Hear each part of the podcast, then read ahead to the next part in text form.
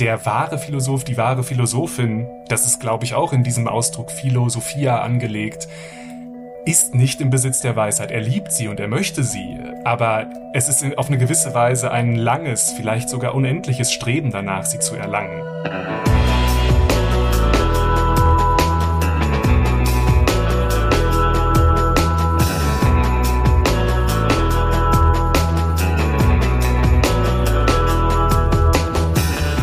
Ihr hört Geister, den Philosophie-Podcast von mir, Christian Eichler.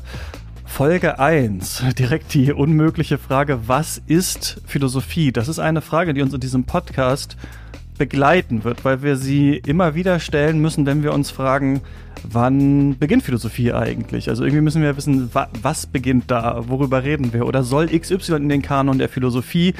Eine aktuelle, gern genommene Frage ist ja auch, ist Richard David Precht überhaupt Philosoph? Oft auch äh, wird da verneinend drauf geantwortet. Wieso, können wir vielleicht auch gleich noch kurz ansprechen.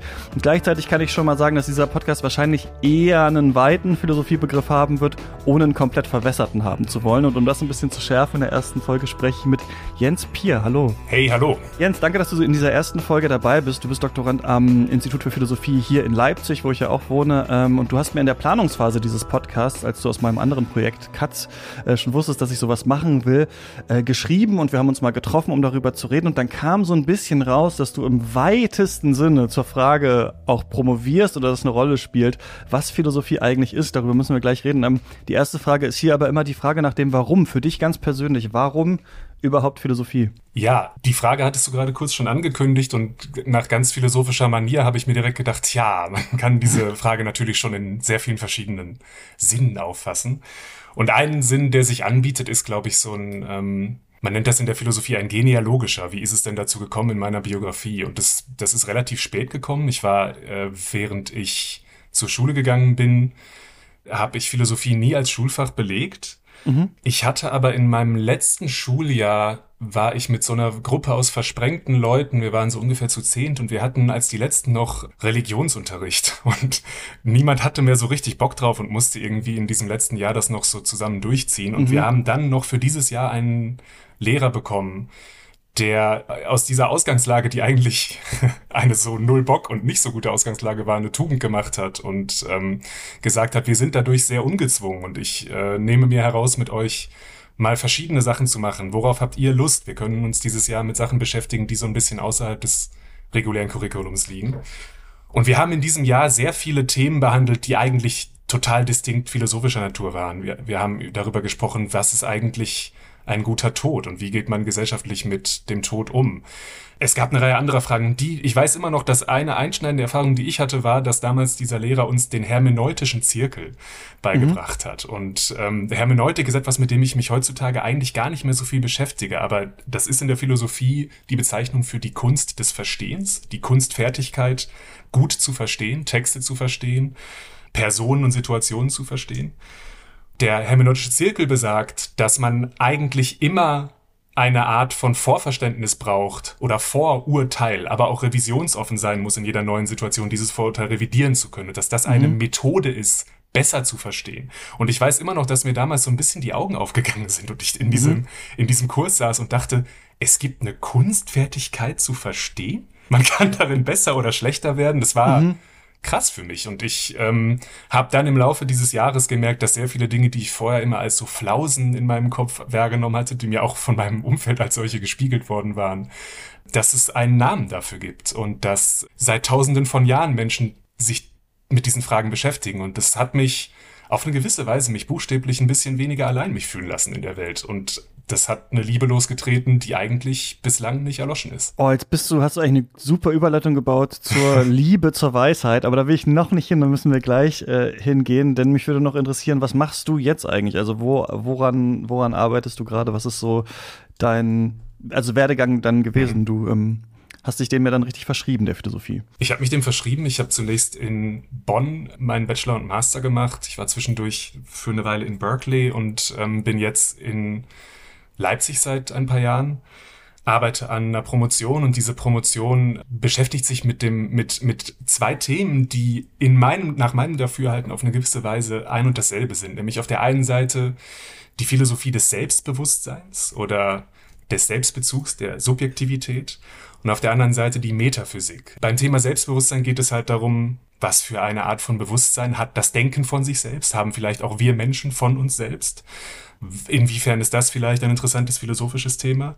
In der Metaphysik geht es um die Frage, was ist die Wirklichkeit oder was ist vielleicht die fundamentale Struktur der Dinge und auf welche Weise hängen diese mit unserem Denken zusammen. Und ich schließe mich einer Reihe von AutorInnen an, dazu gehören Kant und die sogenannten Postkantianer, dazu gehört aber auch eine Traditionslinie, die von Wittgenstein und der frühen sogenannten analytischen Philosophie ihren Ausgang nimmt, die sagen, indem wir verstehen, was die subjektive oder selbstbewusste Struktur des Denkens ist, verstehen wir auch, was die objektbezogene Struktur des Denkens oder die metaphysische und mit der Wirklichkeit in Kontakt stehende Struktur des Denkens ist. Und in meiner Promotion, in meiner Dissertation geht es vor allen Dingen um eine Deutung Kants und ich bringe den dann eben in Kontakt mit verschiedenen Leuten aus der heutigen Diskussion. Weil wenn man dieses Verhältnis zwischen Selbstbewusstsein und Metaphysik konsequent zu Ende denkt, dann ergeben sich daraus bestimmte Auswirkungen für das, was man heutzutage vielleicht die Methodologie der Philosophie nennt, also die Lehre darüber, was die richtige Vorgehensweise und Methode der Philosophie ist. Das, was heutzutage manchmal auch Metaphilosophie genannt wird, also mhm. eine Philosophie über die Philosophie. Sprich, kurzum, wenn wir das Verhältnis von Selbstbewusstsein und Metaphysik klären, erhält und transformiert das womöglich auch unser Verständnis davon, was Philosophie insgesamt eigentlich ist und sein soll. Mhm. Ja, da müssen wir gleich vielleicht dann noch ein bisschen rein. Aber du hast vieles angesprochen, äh, was ohne diese ganzen Texte und Diskurse jetzt direkt zu kennen, auf jeden Fall auch bei so einer grundsätzlichen Frage der, der Definition von Philosophie, finde ich, immer auftaucht. Irgendwie das Selbst, die mhm. Welt, Verstehen und so weiter. Ähm, wir haben einerseits ein paar Definitionen hier, was Philosophie sein könnte. Und ähm, du hast einen Text noch mitgebracht von Barry Stroud, What is Philosophy, an dem wir das auch ein bisschen erklären können und dann natürlich auch einfach so ein bisschen ähm, diskutieren, ähm, wie wir das sehen oder welche Dimensionen es hier alle gibt. Es ist, ich weiß nicht, ob ich sagen würde erstaunlich, aber eine erstaunlich schwierige Frage zu beantworten, was Philosophie ist.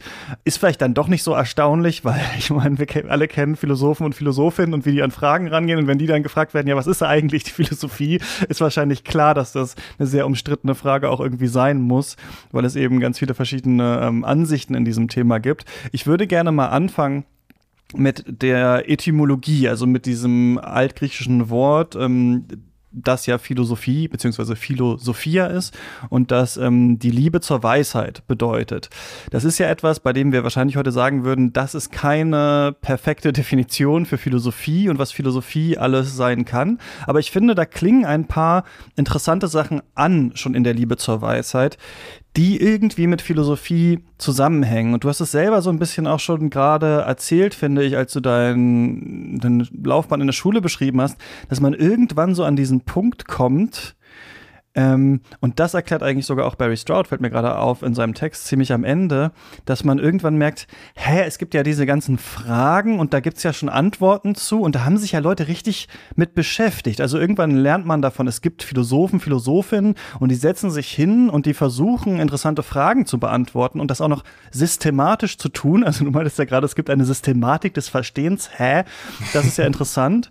Und ich habe ja schon einige Folgen dieses Podcasts aufgezeichnet, indem ich auch viele gefragt habe, warum machst du eigentlich Philosophie? Warum machen sie eigentlich Philosophie? Und da kommt oft sowas, so ein erster Erweckungsmoment, der sagt, ach so, diese Fragen, die ich hatte, die wurden nicht nur schon von anderen beantwortet, sondern schon auf, über eine lange Zeit. Es gibt eine Geschichte eigentlich, die damit zusammenhängt. Und da entdeckt man, glaube ich, so ein bisschen in sich, diese Liebe zur Weisheit in dem Sinne, dass man merkt, es ist in Ordnung, sich mit diesen Fragen zu beschäftigen, auch ausführlich zu beschäftigen. Und es ist nicht, wie du auch meintest, dass andere Leute einem gesagt haben, nee, das ist irgendein Quatsch, das sind Hirngespinste Flausen, ist, glaube ich, der Begriff, den du ähm, besprochen hast. Und Weisheit ist ja noch ein bisschen was anderes als Wissen, ne, in unserer, wenn wir so diese, über diese Begriffe nachdenken, mhm. sondern wie so ein eigentlich altes Wissen. Also ich habe das Gefühl, wir sagen selten bei jungen Leuten, die sind weise. Es geht, es scheint eine Dauer noch mit in diesem Begriff zu liegen, eine Dauer der langen Beschäftigung mit einem Thema, bei dem man dann am Ende auch irgendwo rausgekommen ist und so. Und deswegen finde ich, dass in dieser Liebe zur Weisheit sind schon ein paar interessante Aspekte auf jeden Fall drin. Vor allem auch dieses Positive, also diese Liebe, ne? Also, dass wir sagen, ja, das ist irgendwie was, womit wir wollen unser, unser Leben dem widmen. Das ist auch okay. Das, ja, ja zu allem, was du gerade gesagt hast. Und ich würde äh, ergänzen, die Liebe zur Weisheit ist, ist auch Ausdruck davon, dass man sich nach etwas sehnt, das man nicht oder noch nicht hat. Es gibt Du hattest irgendwann schon vorhin kurz angesprochen, dass es, es gibt so Figuren, auch hier in Deutschland, die sich, sich verstehen oder von manchen Teilen der Öffentlichkeit verstanden werden als, als so Allzweckwaffenphilosophinnen, die mhm. zu allen möglichen Themen eingeladen werden. Und das wird dann denen manchmal so eine Ehrerbietung entgegengebracht, als ob die im Besitz der Weisheit sind, aus ja. denen das jetzt rausfließt. und wir dürfen alle irgendwie äh, davon profitieren. Ich würde sagen, dass man die Weisheit liebt, hat eben, also es gibt in der Philosophie die Ausdrucksweise, dass das, dass das vielleicht eine erotische Komponente hat. Nicht in diesem schlüpfrigen Sinne, den wir heutzutage damit assoziieren, aber im Sinne von sich nach etwas sehnen und etwas begehren, dessen man nicht habhaft ist. Der wahre Philosoph, die wahre Philosophin, das ist, glaube ich, auch in diesem Ausdruck Philosophia angelegt, ist nicht im Besitz der Weisheit. Er liebt sie und er möchte sie, aber es ist auf eine gewisse Weise ein langes, vielleicht sogar unendliches Streben danach, sie zu erlangen. Und der Weg ist auf eine gewisse Weise das Ziel. Es ist nicht so, dass man eine große Einsicht oder Weisheit erlangt hat und die nun mit der Welt teilen darf, sondern man ist besonders gut darin, sich selbst und die Welt zu prüfen danach, wie es überhaupt möglich ist, vielleicht kleine Stücke dieser Weisheit zu bekommen. Ja, heute man, würde man vielleicht sowas sagen wie Dopaminausschüttung oder die Neuronen fangen an zu feuern, wenn man irgendwie merkt, ah, es gibt Leute, die sich mit diesen Themen beschäftigt haben, man ähm, will sich damit stärker äh, beschäftigen, es gibt da eine Tradition. Der Weg ist das Ziel, hast du gerade gesagt, da müssen wir, glaube ich, auch gleich nochmal zu kommen. Ist Philosophie dadurch definiert, worum es geht oder wie man es macht? Das ist ja auch eine Unterscheidung, die oft getroffen wird. Die andere Sache Populärphilosophen, Philosophinnen, sind das überhaupt richtige Philosophen? Das ist auch so eine, ähm, so eine Frage. Vielleicht fangen wir mal bei dem Geschichtlichen an. Also wenn wir sagen, dass ähm, Philosophia, der Begriff aus dem Altgriechischen kommt und wir, so wie ich das jetzt verstehe, nachdem ich ein paar Folgen aufgezeichnet habe zur Philosophie-Historie, wir einerseits sagen müssen, das ist ein eurozentrischer Blick, den man irgendwie ablegen muss. Andererseits, also wenn wir sagen, die Philosophiegeschichte beginnt ähm, bei den Vorsokratikern, da würde man sagen, nein, das kann man heutzutage nicht mehr so sagen. Andererseits muss man wahrscheinlich schon ein bisschen sagen, dass dieser Beruf, Philosoph zu sein und Philosophin zu sein, da besonders stark ausgeprägt war, vor allem Philosoph, also männliche Form zu sein. Ähm, und so eine gewisse Form des, des Weltbezugs, da dann stärker stattfindet, in dem Sinne, dass die Gesellschaften überhaupt die Möglichkeiten erstmal haben, dass nicht alle Menschen zum Beispiel arbeiten müssen oder so, sondern man diesen Tätigkeiten irgendwie nachgehen kann. Also wir haben so eine geschichtliche ähm, Genese, was Philosophie ist, und dann ändert sich das natürlich aber über den Lauf der Zeit. Und da kommen wir eigentlich an ein Problem, bei dem wir uns fragen, ich glaube, die Kategorien sind hier deskriptiv, präskriptiv. Ist Philosophie eine bestimmte Sache? Und wir sagen, nur das ist Philosophie und damit sind ganz viele Dinge, die in der Geschichte als Philosophie bezeichnet wurden, sind keine Philosophie. Sagen wir zum Beispiel, äh, Philosophie ist nur das, was Menschen machen, die im wissenschaftlichen Kontext einen Abschluss in Philosophie bekommen haben. Das ist ja etwas, was äh, Populärphilosophen, zum Beispiel Richard David Precht, vorgeworfen wird. Der ist ja nur Germanist, also der ist ja gar nicht, hat gar keinen Abschluss oder er schreibt an der Uni keine philosophischen äh, Texte. Ein Tweet, ein, ein Tweet, den ich mal gelesen habe, hat ihn als eigentlich nur irgend so ein Deutschtyp bezeichnet. ja, kann man sicherlich äh, auch, also ich verstehe auch, was an der Argumentation dran ist. Gleichzeitig würde man dann sagen, okay, ist Walter Benjamin dann ein Philosoph? Der ist an der Uni ja irgendwann auch dann nicht mehr richtig weitergekommen. Also, äh, und überhaupt die universitäre Struktur von Philosophie, wie das unterrichtet wird, die ist ja auch erst seit ähm, so und so vielen Jahren überhaupt so. Oder, also das wäre preskriptiv, ja, wir haben, das ist Philosophie und die anderen sind dann einfach keine Philosophen, keine Philosophin oder was die machen, ist nicht Philosophie, das ist ja auch noch eine Unterscheidung. Oder sagen wir es deskriptiv, okay, alles, was wir irgendwie kennen, von der Antike, von alten Weisheitslehren, bis heute das, was die Populärphilosophen machen, bis vielleicht noch radikal, alles, was ich mir so denke, wie die Welt so ist, was ein gutes Leben ist, das ist alles Philosophie Und dafür brauchen wir quasi einen Begriff und das müssen wir ähm, definieren. Das ist ja auch eine große Fragestellung, die wir haben, wenn wir uns fragen, was ist Philosophie eigentlich? Das stimmt. Und das, das führt auf, auf ein Dilemma, denn es ist total richtig und wichtig zu betonen, dass eine sehr rigide präskriptive Sichtweise auf das, was Philosophie ist oder sein kann, einen nicht besonders weit führt. Es gibt, ich hatte vorhin schon erwähnt, dass ein Denker, der mich beeinflusst, Wittgenstein ist. Es gibt bei Wittgenstein die Idee der Familienähnlichkeiten, mit denen wir bestimmte Begriffe ähm, verstehen können. Und der Gedanke ist, ähm, wenn wir so etwas verstehen wollen wie Wissen, ein Begriff, der oft im Fokus der Philosophie steht, dann sollte es vielleicht nicht in erster Linie darum gehen, ein überzeitliches Kriterium oder eine überzeitliche Definition, die sämtliche Fälle von Wissen umfasst, zu geben,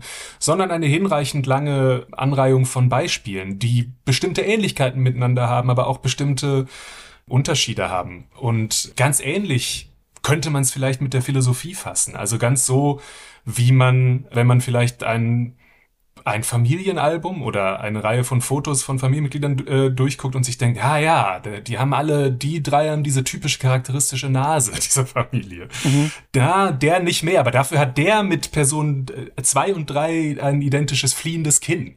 Und auf diese Weise kannst du vielleicht am Ende der Reihe, wenn du bei der zehnten Person bist, ganz andere Kennzeichen im Gesicht feststellen und dennoch wirst du eine überlappende eine, eine durch Überlappung der einzelnen Fälle oder Beispiele mhm. ähm, einen Zusammenhang sehen. Und auf diese Weise kann man vielleicht sagen, dass das ist gerade so ein bisschen wax poetically von mir. Das ist nicht meine zu Ende gedachte Position hinsichtlich der Philosophie. Aber ich glaube, vieles kann zur Philosophie gehören. Und das Dilemma, was ich anspreche, ist jetzt, dass auf der anderen Seite es auch richtig ist, in manchen Fällen vielleicht einmal zu sagen, na, die Person, die spielt sich da jetzt ein bisschen auf, die hat aber vielleicht wirklich nicht so viel zu melden. Mhm. Und wenn wir, du hast jetzt ein paar Mal Precht als Beispiel äh, herangezogen, wenn wir uns Precht angucken, dann ich meine, die Sache mit dem Abschluss und, und seiner Ausbildung ist vielleicht die eine Sache, aber ich würde viel mehr meinen Fokus darauf legen. Ich hatte vorhin gesagt, Philosophia als Ausdruck des Strebens, aber vielleicht noch ja. nicht Habens. Mhm. Ich glaube, es ist einfach intellektuell sehr unredlich, dass wir bestimmte Figuren in Deutschland haben, die so tun, als ob sie zu allem und jedem sich verbreiten könnten. Und mhm. wir haben jetzt zuletzt gesehen, dass Brecht, ich denke vollkommen zu Recht, damit übel sich auf gut Deutsch gesagt, aufs Maul gelegt hat, weil er, wie schon einige Male, sich über Themen ausgelassen hat, von denen er einfach keine Ahnung hat. Es ist nicht so, als ob bestimmte Denkweisen oder bestimmte Einsichten, die philosophisch zu nennen sind, erlangt zu haben, einen dazu befähigt, einfach zu allem etwas zu sagen. Es gibt immer noch Expertise über die verschiedenen Themenfelder und wir sind eben nicht Weisen, die, naja, unterm Baum sitzen und irgendwie äh, alle an unseren tollen Einsichten teilhaben lassen. So, bevor es hier weitergeht, wollte ich mich erstmal kurz bedanken, dass wir schon nur mit der Teaser-Folge vom Donnerstag so viele Abonnentinnen und Abonnenten auf dem Podcast-Feed haben und auch schon so viele Leute uns auf Steady unterstützen. Vielen, vielen Dank dafür. Wer uns da unterstützt, erhält jeden Monat ein Special, in dem Jens und ich, also der Jens, den ihr gerade hier auch schon in dieser Folge hört, einen Text diskutieren. Und im ersten Monat wird das die sehr kurze Einführung in die Philosophie. Was bedeutet das alles von Thomas Nagel sein? Könnt ihr im Buchladen eures Vertrauens finden oder im Internet. Und wenn ihr Lust habt, das Buch mit uns zusammenzulesen und uns schon mal vorher eure Meinung dazu zu schreiben, dann könnt ihr das bis zum 18. Dezember im Geister Discord machen. Das ist unser kleines Philosophieforum, auf das kommt man, wenn man uns finanziell unterstützt, auf steadyhq.com slash geister. Der Link ist auch in den Show Notes und unser Special erscheint dann am 22. Dezember und vielleicht hören wir uns da ja dann. Danke für die Unterstützung und jetzt erstmal weiter im Text das ist, glaube ich, eine gute Ausdifferenzierung, dass einerseits man wahrscheinlich nicht sagen könnte, wenn man wirklich Philosoph, Philosophin sein will, dann muss man schon vier Paper jedes Jahr veröffentlichen und äh, alle zwei Jahre eine Monographie und man muss zu den wichtigsten, meist zitierten äh, akademischen Philosophen und Philosophinnen äh, gehören. Also wenn wir diese Autorität der Universität als das einzige Kriterium einsetzen, warum jemand sich philosophisch äußern darf oder äußern nicht äußern darf, weil die äh, philosophischen Fragestellungen ja auch ähm, die Allgemeinheit betreffen. Aber andererseits, genau, wenn man sich als Philosoph immer ausgibt und dann zu allem Möglichen was sagt, verwässert man natürlich auch total, was das eigentlich ist. Und was wir bei vielen dieser Populärphilosophen, Philosophinnen sagen, ist ja, dass von denen man eigentlich gar keinen Text kennt, der nicht Populärphilosophie ist, also wo tatsächlich mal sich in einer tiefer gehenden Form mit einer vielleicht kleinteiligeren Frage mal beschäftigt wird, bei dem wir wirklich das Gefühl haben, nicht nur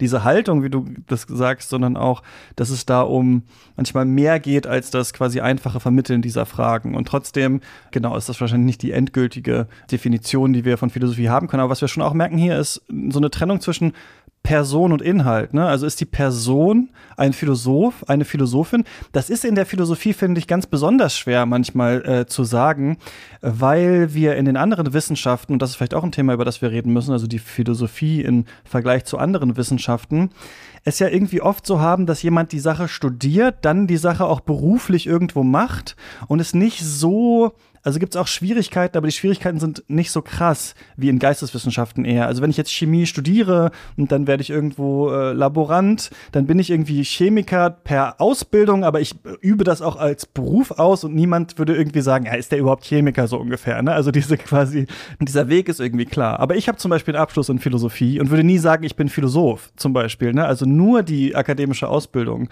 würde ich bei mir nicht sagen, qualifiziert mich dazu, sondern ich würde schon sagen, es gibt diese Qualifikation es gibt den Titel, Philosoph oder Philosophin zu sein. Und dann gibt es natürlich auch noch, dass man an philosophischen Dingen arbeitet. Und das ist irgendwie, das sind schon unterschiedliche Definitionen, oder? Du meinst zwischen Person und Inhalt oder Tätigkeit? Mhm. Ja, ich glaube schon. Und ich meine, das führt einen auf eine Frage, die auch ihrerseits innerhalb der Philosophie, wie nahezu alle Fragen, irgendwann schon mal behandelt und auch heiß diskutiert worden ist. Und zwar, ist es wichtig, dass wenn man eine philosophische Autorin oder einen Autor liest, ob diese Person eine mustergültige Philosophin ist, ob sie die best bestimmte Tugenden an den Tag legt, vielleicht auch eine bestimmte Art von Leben führt, die wir als distinkt philosophisch sehen würden. Und es gibt, glaube ich, viele philosophische AutorInnen, bei denen man das bejahen kann. Das wiederum führt einen aber auf andere Fragen, nämlich es gibt auch so ein bisschen manchmal so einen Geniekult um Leute, die eine sehr diese, naja, geradezu geplagte Existenz des, des durch die Welt und seine tiefen Gedanken gefolterten mhm. Philosophen, meistens sind es Männer, hier muss, hier kann man im generischen Maskulinum sprechen, weil der, dieser Geniekult sich häufig auf solche Typen halt bezieht. Und diese Leute werden dann manchmal fast zu so einer Art, also du hast gefragt, wann nennt man jemanden einen Philosophen? Naja, in der, im Dafürhalten der Öffentlichkeit und manchmal auch der Zunft der Philosophie ist es manchmal so jemand, auf den man vielleicht so eine bestimmte Art von, ja, das ist wirklich ein tiefer Denker und man, man sieht ihn fast eher als so eine Art Lehrmeister vielleicht, was auch nicht immer gut ist. Also äh, es gibt genug Klassiker der Philosophiegeschichte, wo man es manchmal, wenn man auf die Tagung oder Symposien geht, die in regelmäßigen Abständen zu diesen Leuten abgehalten werden, eigentlich fast eher auf JüngerInnen trifft, als auf Leute, die an der Arbeit dieser Person interessiert sind und vielleicht die Gedanken weiterdenken wollen. Und ich würde sagen, wann man jemanden einen Philosophen nennt, ist vielleicht ein bewegliches Ziel. Aber es gibt Schriften, die distinkten und guten philosophischen Gehalt haben. Und vielleicht sollten wir uns als breite Öffentlichkeit, aber auch als philosophische Gemeinschaft und Disziplin mehr darauf fokussieren, auch wenn wir aus der äh, Philosophiegeschichte und den vielleicht großen Figuren der, der Philosophiegeschichte zehren, Gedanken, Argumente, ähm, bestimmte tiefgreifende Ideen oder Vorgehensweisen zu übernehmen und weniger, vielleicht ein weniger personenbezogenes Bohai darum zu machen, ist diese Person nicht wirklich eine wahre Philosophin? Denn, ähm, keine Ahnung, es gibt, da gibt's verschiedene Ansichten. Ja, erinnert an die ähm, Autorentheorie in der Literaturwissenschaft und der Filmkritik auch, ne, bei dem man dann mhm. irgendwann sagt, okay, sollte es nicht doch eher auch um die Inhalte gehen, nicht nur um den Personenkult. Bevor wir näher eingrenzen, was, glaube ich, noch wichtig ist, um Philosophie zu charakterisieren, würde ich erstmal noch mal diese deskriptive Richtung viel weiter rauszoomen wollen mhm. und uns fragen, ob wir da nicht vielleicht schon irgendwo sagen können, okay, das ist wirklich jetzt aber keine Philosophie, was da gemacht wird. Denn das erste Mal, dass ich das Wort Philosophie in meinem Leben gehört habe, war im König der Löwen, in diesem Hakuna Matata-Song, weil da sagen die irgendwann, äh, das ist die Philosophie und ich habe das nicht verstanden als Kind, Stimmt. was das ist. Das könnte auch, das könnte, das ist sehr gut möglich, dass das das erste Mal ist, dass ich Philosophie gehört habe. Und weißt du, was aber witzig ist? Dass man einerseits sagen würde, aha, hier in Hakuna Matata hören wir jetzt wie Philosophie auch benutzt wird. Denn auch wenn wir in Wörterbüchern nachschlagen, was ist Philosophie, gibt es einerseits immer diese Definition, über die wir jetzt auch gerade sprechen, und andererseits gibt es immer so eine Definition, die sagt, na, das ist so eine grundsätzliche Weltanschauung, die man hat. Und so benutzt ja. man das ja alltäglich auch manchmal. Ja, das ist halt meine Philosophie. Ich sehe das halt irgendwie so. Und das ist auch so, wenn man Philosophie-Podcasts sucht. Also als ich so geguckt habe, was gibt's alles schon so, ist oft so, dass es auch manchmal so Achtsamkeit, äh, Selbstverbesserungssachen, wie soll man sein Leben führen, was ist das gute Leben, was ja witzigerweise eine Frage ist, die die, die Philosophie auch zum Beispiel in der Antike ähm, gestellt hat. Und gleichzeitig ist es ja witzigerweise auch so, dass in Hakuna Matata äh, sowas vorgetragen wird. Also in diesem Song geht es ja darum, dass man sich quasi nicht mit den Sorgen der Welt beschäftigen soll, sondern einfach wieder Timon und Pumba, falls Leute den Film kennen, weiß ich nicht, ähm, wahrscheinlich schon, wurde auch noch mal geremaked, dann da Käfer fressen und so und Simba ja quasi sagen, du musst dich nicht, du musst nicht zurückgehen in deine alte Welt, du musst da nicht diesen Kampf kämpfen, bleib einfach hier, mach nichts. Also was ich damit sagen will, ist, dass wir einerseits sagen müssen, okay, aber dieses ganz weit gefasst, nur wie sehe ich so mein Leben, das ist irgendwie nicht Philosophie, die wir hauptsächlich halt jetzt hier in diesem Podcast analysieren wollen, weil das zu weit gefasst ist. Und doch hat sich Philosophie auch mit diesen Fragen ja beschäftigt. Also ich finde, man kann dass Philosophie was mit grundsätzlichen Lebenseinstellungen zu tun hat, nicht ganz von der Hand weisen, auch wenn ich nicht sagen würde, na klar, also wenn jemand sagt, äh, an apple a day keeps the doctor away, das ist auch Philosophie, da müssen wir jetzt analytisch hier eine Folge zu machen. Ja, wenn man in amerikanische Buchläden geht, dann gibt das, das betrifft mich, der ich jetzt nach ein paar Jahren mich mit Fug und Recht auch Metaphysiker nennen darf, nach all dem, was ich mhm. dazu schon geschrieben und so mir überlegt habe.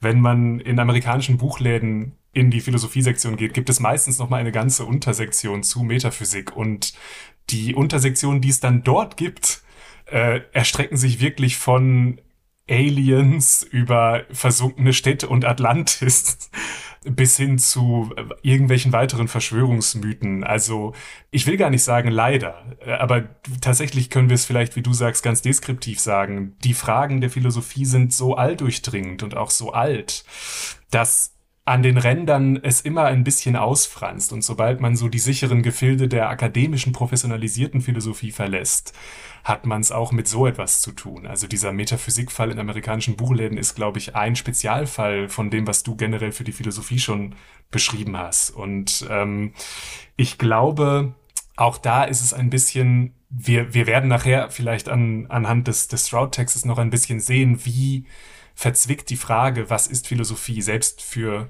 Leute, die das seit Jahrzehnten machen, sein kann.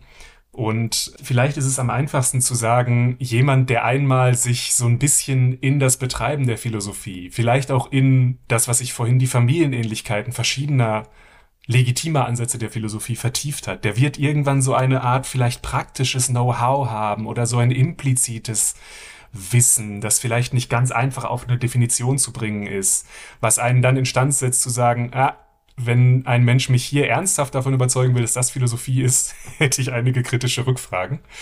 Und ähm, ich glaube, das ist wahrscheinlich äh, erfolgversprechender als vehement zu versuchen, all diese Sachen von vornherein auszuschließen. Denn natürlich befindet sich die Philosophie, das sollte man auch sagen, in Kontinuität mit Formen des, der Selbstreflexion, die Menschen betrieben haben, lange, lange bevor wir darauf verfallen sind, dem Ganzen einen Namen zu geben und das zu kanonisieren. Ne? Also die Philosophie ist auch Ausdruck von einer bestimmten Art der Beunruhigung, die, glaube ich, der Mensch über sich selbst und seinen Ort in der Welt hat. Und ähm, diese Beunruhigung bricht sich auch in vielen anderen Sparten philosophischer Existenz und Kultur Bahn. Und dass es da Kontinuitäten gibt, ist nicht zu bestreiten und ist sogar seinerseits eine extrem faszinierende und ähm, schöne Sache. Ja, ich glaube nämlich auch, dass Philosophie ist in so einer interessanten Doppelrolle, finde ich manchmal. Die eine Seite sagt ja, das ist so Elfenbeinturm wissenschaftliches Weltfernes. Und dann gibt es diese andere Seite, die man aber sieht, dass man sagt, irgendwie ist Philosophie krass populär. Ne? Also wenn wir uns anschauen, wie viel irgendwelche philosophischen Videos auf YouTube geklickt werden. Also man merkt schon, dass es eine, so ein grundsätzliches Bedürfnis, glaube ich, gibt nach einer bisschen abstrahierten Behandlung von Fragen, die anscheinend menschliche Fragen sind, also die irgendwie immer wieder aufkommen, die in jungen Leuten immer wieder neu aufkommen, dass wenn man ein bestimmtes Alter erreicht, fragt man sich, was ist nach dem Tod, was ist eigentlich, äh, was ist ein Bewusstsein, gibt es eine Welt, die außerhalb von mir ist und so weiter. Und deswegen gibt es, glaube ich, diesen großen auch populärwissenschaftlichen Markt. Und äh, dennoch würde man sagen, das äh, ist nicht alles unbedingt philosophisch interessant, aber wahrscheinlich denke ich auch, muss man auch ein bisschen unterscheiden zwischen ist etwas Philosophie und ist etwas philosophisch. Also ich merke das halt als Filmkritiker, dass ich ganz, zwei Sachen finde ich eigentlich ganz ironisch, das kann ich mal kurz erzählen. Die erste Sache ist, dass nur oft Filme als philosophisch beschrieben werden, die klare ähm, Probleme verhandeln, die in der Geschichte der Philosophie wichtig waren. Also wenn wir sowas wie Matrix sehen zum Beispiel, dann haben wir äh, dieses ähm, Gedankenexperiment von Putnam, Gehirne im Tank. Und dann wird oft gesagt, ja, dieser Film ist besonders philosophisch, weil er quasi ein Problem aus der Geschichte der Philosophie verdeutlicht. Aber auch andere Filme machen ja Ideologien deutlich. Also indem dann, weiß ich nicht, am Ende die romantische Liebe hergestellt werden muss, kann man auch sagen, dieser Film argumentiert ja eigentlich für etwas. Er argumentiert für eine bestimmte Form des Lebens und so kann man sicherlich auch irgendwie ähm, philosophisch lesen zum Beispiel.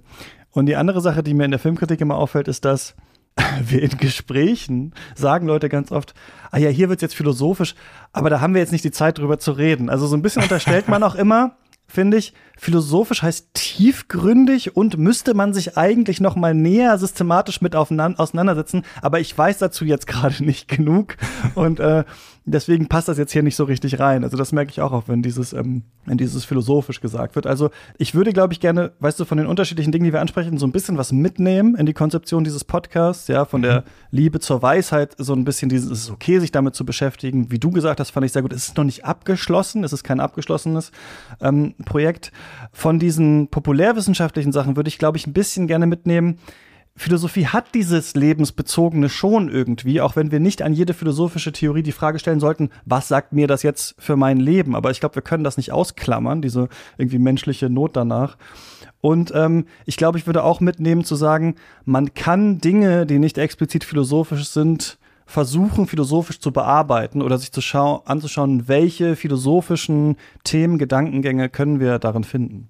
Ja, ein, einmal mehr, einmal mehr volle Zustimmung und ich glaube, dass ähm, also der Umstand, dass ich hier sitze und mit dir rede, gibt natürlich, natürlich schon Zeugnis darüber ab, aber ich möchte explizit betonen, populäre Philosophie ist eigentlich ein total hehres und tolles Anliegen. Also ähm, die Art von Professionalisierung, die wir in der akademischen Philosophie machen, setzt uns instand, also das, was mich schon von vornherein immer so fasziniert hat, Kunstfertigkeiten und Methoden lernen, Dinge zu durchdenken und zu verstehen, ist etwas, was natürlich besonders in der akademischen Philosophie, die eine, auf eine gewisse Weise, die hat tausend Probleme und das ist sehr frustrierend manchmal, aber sie ist auch ein Schutzraum oder ein Raum, in dem diese Art von methodisch reflektiertem Nachdenken gedeihen und betrieben werden kann.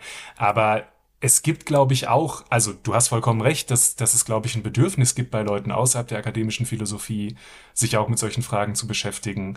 Und ähm, es gibt auch vielleicht so eine Art Auftrag oder Mission von Leuten, die das methodische Denken studiert oder sich angeeignet haben, dass, ich will gar nicht sagen nach außen, es gibt vielleicht kein sehr striktes Innen und Außen, aber irgendwie halt zu transportieren und zu kommunizieren. Und das große Anliegen, wo vielleicht noch ein bisschen Nachbesserungsbedarf ist in der populären Philosophie oder in der öffentlichen Philosophie, ist, dass man das auf eine Weise tut, die den daran interessierten Menschen, der keine akademisch-philosophische Karriere verfolgt, ernst nimmt. Dass man nicht, wie es, glaube ich, manchmal die Unart ist, sagt, ich dumme das jetzt mal ein bisschen herunter, mhm.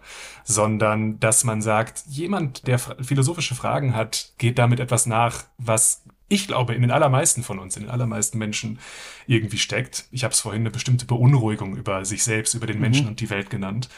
Und ähm, man muss einen Weg finden, das zu transportieren und ähm, mit Leuten darüber zu kommunizieren, die vielleicht so ein bisschen diese sehr technischen Details, die wichtig sind für unseren akademischen Diskurs, ausspart, aber nicht etwas von der unbändigen Tiefe und, naja, wirklich Erhabenheit und Schwierigkeit, die die philosophischen Fragen mit sich bringen, ähm, wegnimmt. Denn diese Fragen sind sehr schwer und es ist redlich und wichtig, die Leute so weit ernst zu nehmen, dass man sagt, komm mit, befasst dich damit und ähm, it's gonna be a wild ride und äh, du wirst wahrscheinlich am Ende noch mehr Fragen haben, aber die Fragen werden dann besser sortiert.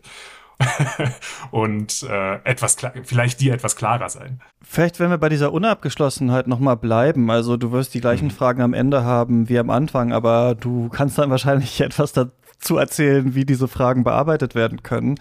Im Stroud-Text steht auch so ein bisschen diese Sache, dass Philosophie im Gegensatz zu vielen anderen Wissenschaften nie so richtig bei Ergebnissen rauskommt, bei denen alle sagen, ja, das stimmt, das haben wir jetzt rausgefunden und da machen wir jetzt weiter, weil das natürlich auch helfen kann zu sagen, was machen wir überhaupt in dieser Wissenschaft? Also wenn wir irgendwann sagen, ah, jetzt haben wir durch langes Feststellen, äh, durch langes Nachdenken festgestellt, es gibt einen Gott, also fragen wir uns jetzt, wie ist dieser Gott beschaffen? Also ist Philosophie unter anderem äh, die Beschäftigung mit der Frage der Gottbeschaffenheit so ungefähr. Ähm, es ist natürlich, gibt natürlich trotzdem diese Unterbereiche, wohingegen wir bei anderen Wissenschaften, die immer auch an Ergebnissen, in, äh, bei auch messbaren Ergebnissen interessiert sind, oft so einen Weg haben, bei dem wir merken, okay, die aktuelle Physik weiß schon viel mehr als die Physik vor 200 Jahren. Und deswegen ist dieser Weg klarer und deswegen ist dadurch auch so ein bisschen die Identität klarer. Wohingegen bei der Philosophie oft auch wieder Sachen hochgeholt werden, neu verhandelt werden, wir ganz viele Leute als Klassiker bezeichnen würden, bei denen wir gleichzeitig sagen würden, das ist argumentativ recht schwach, was die gemacht haben. Das können wir vielleicht recht schnell auch auseinandernehmen und trotzdem sind die heutzutage auch noch für uns wichtig. Und wir haben bei der Philosophie ja auch den interessanten Umstand, dass eigentlich alles mal Philosophie war. Also wenn wir uns die Antike anschauen und so weiter, war das noch nicht getrennt. Also wenn wir die Vorsokratiker haben, dann gibt's da äh, Thesen wie alles ist eigentlich Wasser zum Beispiel. Das würde heute nicht, würde ich jetzt kein philosophisches Buch mehr schreiben und sagen, Leute, übrigens, ich habe es rausgefunden, alles ist Feuer. Ja, weil dann würde wahrscheinlich jemand kommen und sagen, naja, also kannst auch, du das irgendwie... Auch das, auch das eine Position der Vorsokratiker übrigens. Ah ja, alles stimmt, gab's auch, ja. äh, dann mache ich alles ist Wind. Aber ähm, was ich nur sagen will, ist, dass es spalten sich ja dann immer andere Wissenschaften ab, bekommen ihre ganz eigenen Denkebilder, ihre ganz eigenen Geschichten. Und dadurch ist die Philosophie immer ja so ein bisschen in Erklärungsnot, okay, was sind wir jetzt dann eigentlich? Und dann gibt's ja diesen einen philosophischen Standpunkt, der immer sagt, naja, Philosophie ist trotzdem alles, weil wir uns ja um die tatsächlichen, auch erkenntnistheoretischen Grundfragen kümmern. Und da kann die Physik noch so viel rausfinden. Die Frage, ob die Außenwelt überhaupt existiert, ist eine philosophische Frage. Aber ich finde das auch immer ein bisschen abgehoben, so zu tun, als ja, die machen da halt Sachen so in anderen Wissenschaften, aber eigentlich machen wir das Richtige.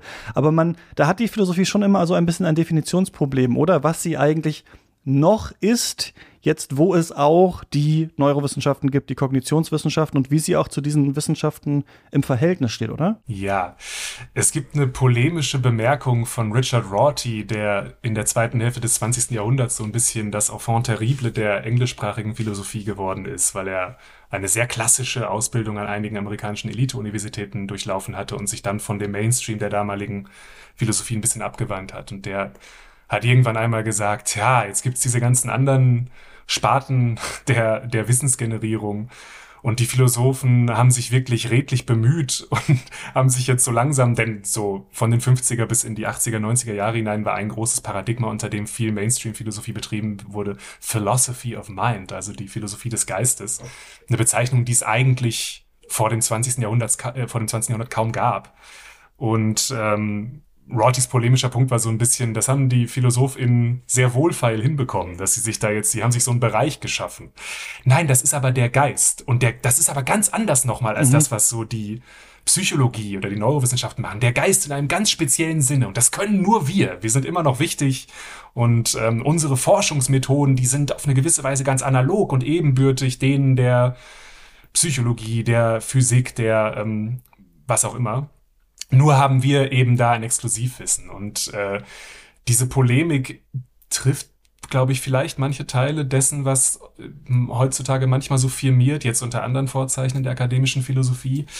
Und gleichzeitig würde ich natürlich als, als der akademische Philosoph, der ich bin, eine Lanze brechen wollen und sagen wollen, es gibt bestimmte Fragen, ein kleines, vielleicht eine Art Bündel oder ein Kern aus Fragen, die sich in verschiedenen Gestalten und Modularitäten immer wieder wiederfinden lassen in der Philosophiegeschichte. Es gibt auch extrem viel Wandel und extrem viele spezifische Themen oder Fragestellungen oder Vorgehensweisen, aber es gibt so bestimmte Fragen, die immer wiederkehren und ähm, tatsächlich ist, wenn man sich einmal ein kleines bisschen mit denen befasst, nicht ganz abzusehen, auf welche Weise jetzt äh, ein sehr elaboriert ausgedachtes, empirisch-induktives äh, mhm. Forschungsprogramm diese Fragen behandeln sollte. Und ähm, in dem Sinne bleibt, glaube ich, ein bestimmter Kern aus Philosophie bestehen. Und die Beständigkeit, mit der diese Probleme weiterhin an uns nagen, ist für manche Leute, glaube ich, sehr frustrierend. Und das ist etwas, weswegen manche Leute die Philosophie dann eben ablehnen.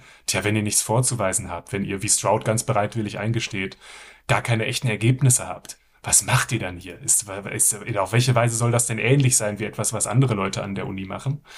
Und ähm, auf eine gewisse andere Weise hält das natürlich dieses selbstreflexive Unterfangen, dass die Philosophie ist, auch weiterhin in Gang. Was sind denn die inhaltlichen Dinge, bei denen du sagen würdest, das ist schon so der Kern der Philosophie oder das ist schon so was, bei dem nicht klar ist, wie das jetzt, weiß ich nicht, morgen die Neurowissenschaft beantworten soll, empirisch?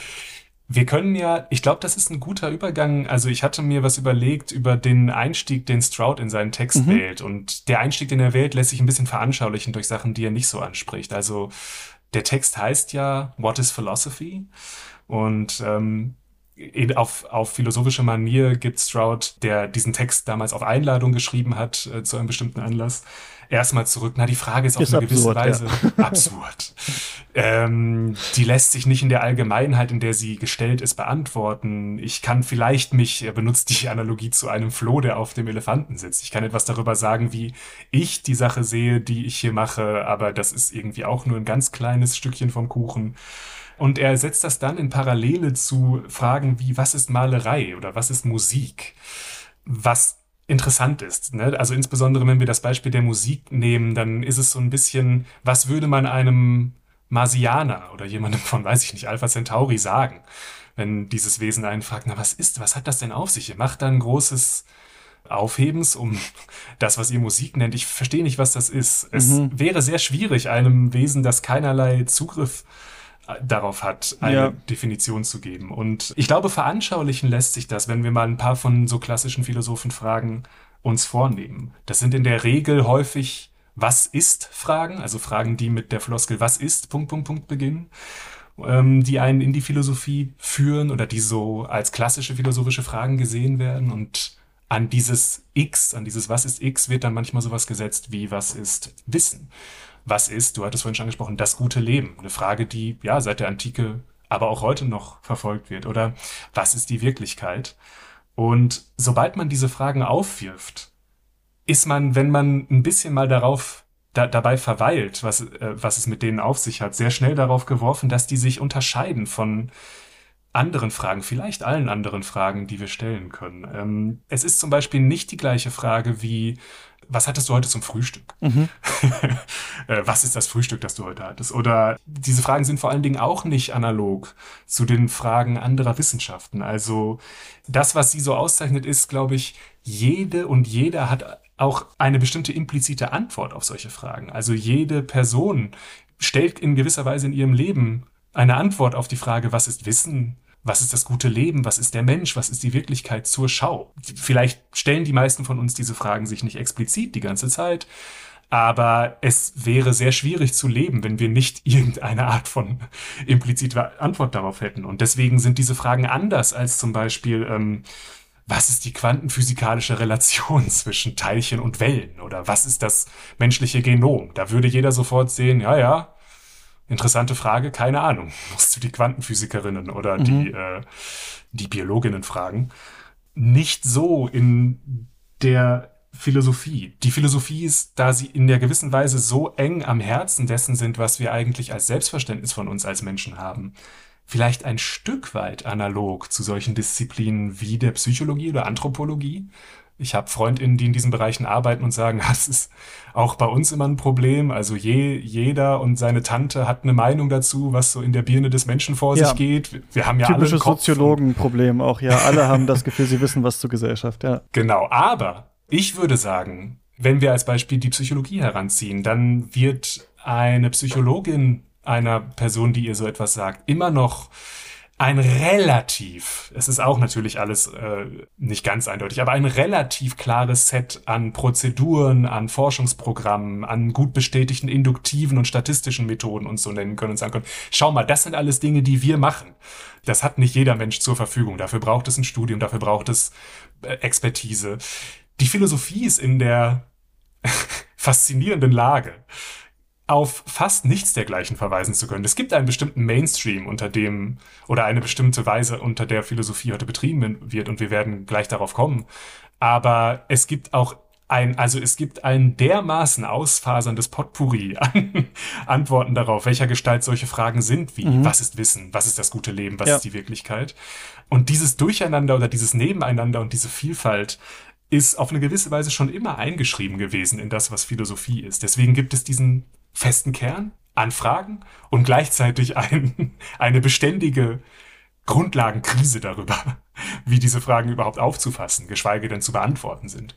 Ja, und deswegen gibt es ja dann auch so Teilbereiche der Philosophie, die sich um diese Fragen irgendwann ausdifferenziert haben. Und dann kann man ja auch sagen, ja, das ist dann Philosophie. Also wir haben dann, du meintest ja schon Philosophie des Geistes, wir haben dann Ethik oder praktische Philosophie, das ist irgendwie ein mhm. Bereich. Wir haben diese Fragen, die haben sich zu Teilbereichen entwickelt und dann sagen wir, okay, diese Summe der Sachen, das ist irgendwie Philosophie. Und das ist natürlich einerseits ja, praktisch vielleicht das zu haben, andererseits irgendwie unbefriedigend, weil wir uns natürlich fragen, was haben denn diese Fragen jetzt gemein? Manche würden sagen, das sind grundsätzliche Fragen. Ja, also das sind, wenn wir jetzt zum Beispiel einen uns anschauen, was hat denn zum Beispiel hier ähm, das, die Cambridge-Definition von Philosophie ist der Einsatz der Vernunft beim Verständnis von Dingen wie der Natur der realen Welt und der Existenz, dem Nutzen und den Grenzen des Wissens sowie den Prinzipien des moralischen Urteils. Also hier merken wir schon, Cambridge Achso, übrigens kommt dann später auch ein System des Glaubens von Werten und Prinzipien und die Art, wie jemand über die Welt nachdenkt und sich zu ihr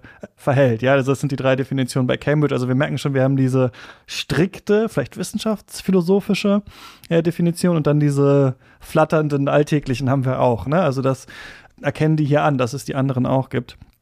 Mhm. Und ich finde, einerseits haben wir jetzt die Frage, was ist dieses Themengebiet, wenn Cambridge jetzt sagt, die Natur der realen Welt, Nutzen und Grenzen des Wissens, Prinzipien des moralischen Urteils, also wir sehen so, es sind so Grundfragen.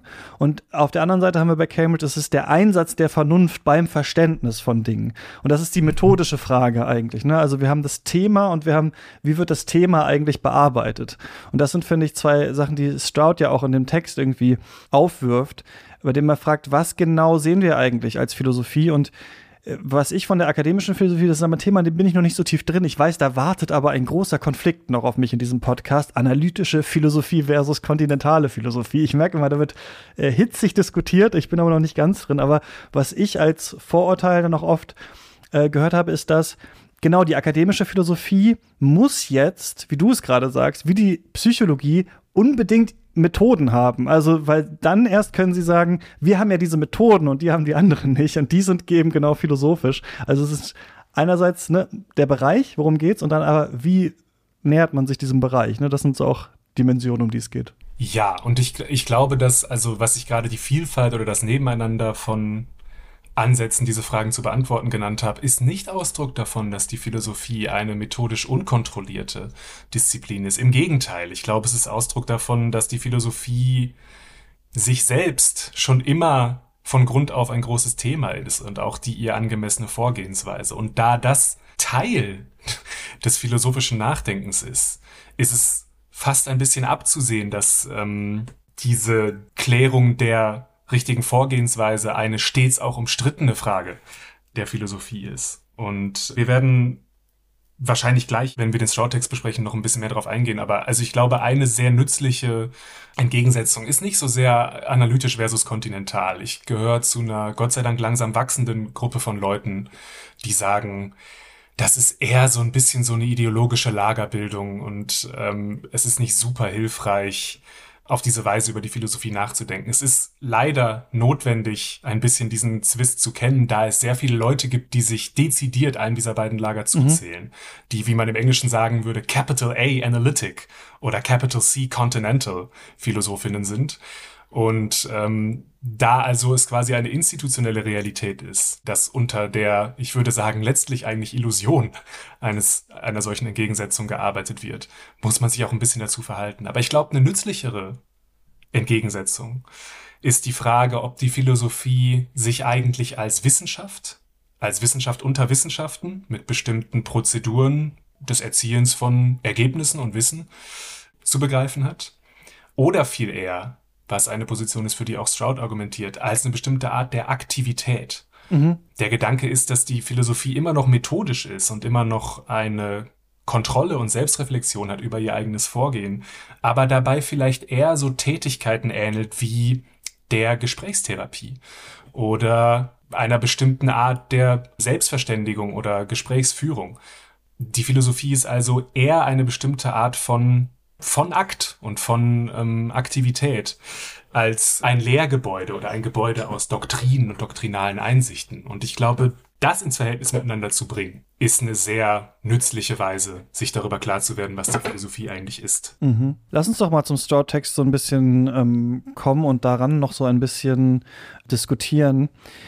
Er bringt relativ früh eine Sache noch mit rein, in der er sagt, das ist so ein bisschen, ich meine, Aristoteles hat das doch auch immer beschrieben, wie hat sich überhaupt die Philosophie entwickelt. Also Aristoteles, der ja auch die äh, quasi Sklavengesellschaft damals verteidigt hat, ähm, gesagt hat, es muss so eine Art von Zeit erstmal geben, sich diesen Fragen zu widmen, damit sich das quasi als Feld entwickeln kann. Und Stroud spricht das so ein bisschen an und fragt sich auch, Staatsdoktrinen zum Beispiel, ist das eigentlich auch Philosophie zum Beispiel mhm. oder Religion. Ist das eigentlich auch Philosophie? Und das finde ich ganz interessant. Vielleicht können wir dabei mal kurz verharren, weil für mich, und das ist auch in den Gesprächen, die ich noch führen werde, kommt das immer mal durch, irgendwie scheint in der Definition von Philosophie auch ein Teil von Freiheit mitzuschwingen.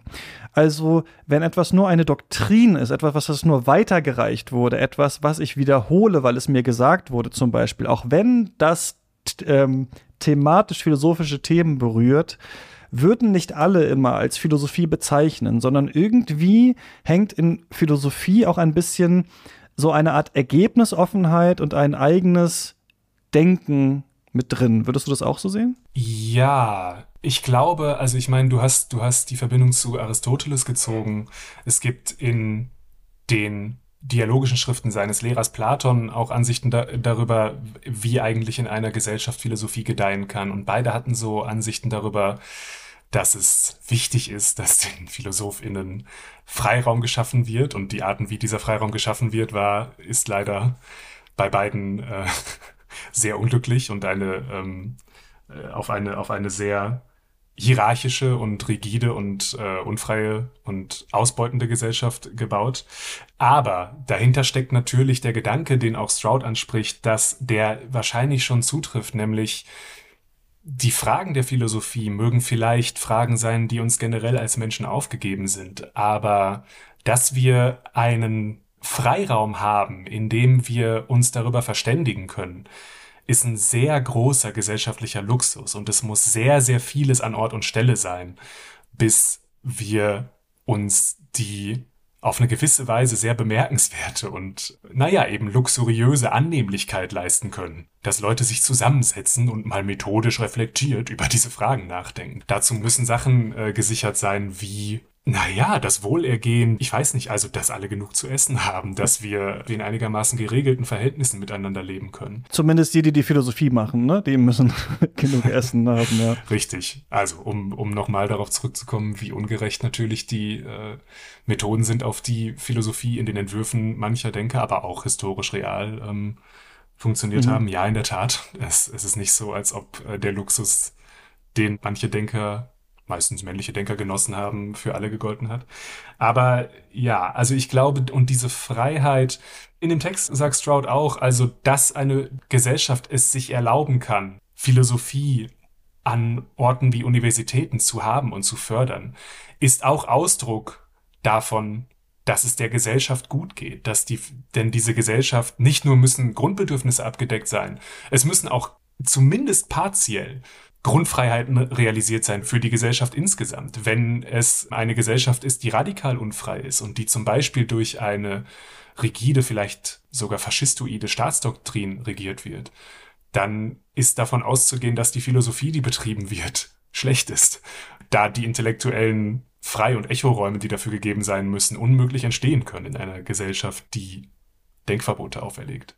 Stimmt, das haben wir ja sogar als Entwicklung dann in der griechischen Antike, also von, von der Polis dann wieder zur Diktatur, ne, dass ähm, man auch da eventuell, also nicht so klar, aber sagen kann, so in dieser äh, demokratischen Gesellschaft war irgendwie Philosophie auf eine Art, auf eine bestimmte Art ein höheres Gut als dann ähm, später. Da hängt ja auch so ein bisschen dran, finde ich, diese Sache, dass Philosophie irgendwie keinen Zweck unbedingt außerhalb von sich selbst haben muss. Also wenn wir, ich kann mir in einer diktatorischen Gesellschaft auch vorstellen, dass die Diktatoren natürlich auch Philosophen dann anstellen und Philosophinnen, um dann vielleicht Staatsdoktrin durchzusetzen oder sowas. Aber das wäre dann oft so ein Umzu. Und das ist ja wahrscheinlich auch ein Problem, in dem sich die wissenschaftliche Philosophie ja auch befindet, auch heutzutage, sich zu fragen, okay, wie kann das am Ende quantifizierbar werden? Wozu kann das eigentlich äh, genutzt werden? Also ich finde, Philosophie hat auch immer sowas.